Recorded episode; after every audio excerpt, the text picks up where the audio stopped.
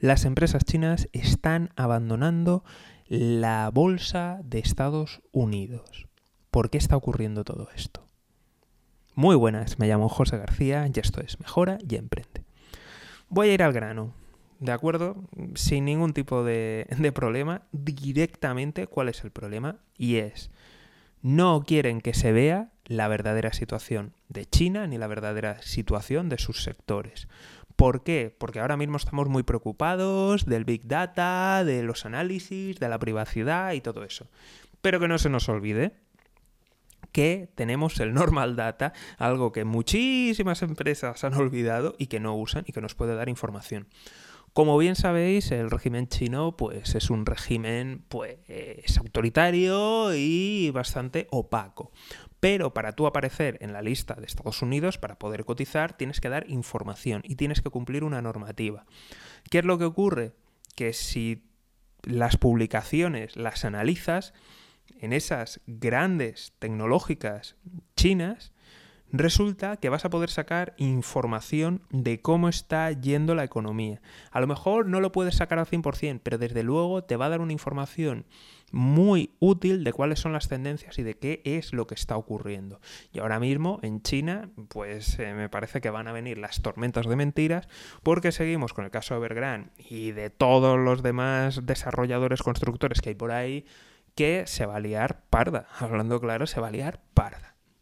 Por otro lado, eh, China tiene una flota gigantesca de guerra y eso cuesta dinero.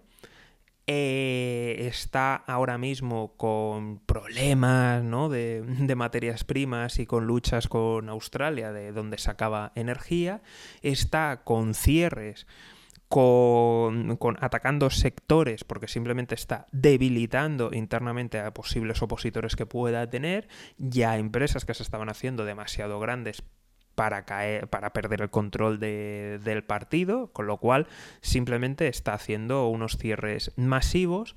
Luego, por otro lado, el impacto real de la pandemia tampoco se sabe y toda esta política, evidentemente, va a tener consecuencias muy graves económicamente internamente. Entonces, lo que va a intentar es taparlo. Si tú estás viendo que esas empresas con esa gran implantación y que lo utiliza todo el mundo, ves que bajan usuarios, ves que bajan eh, las compras semanales, mensuales, te da un indicativo de cómo está yendo realmente la economía china.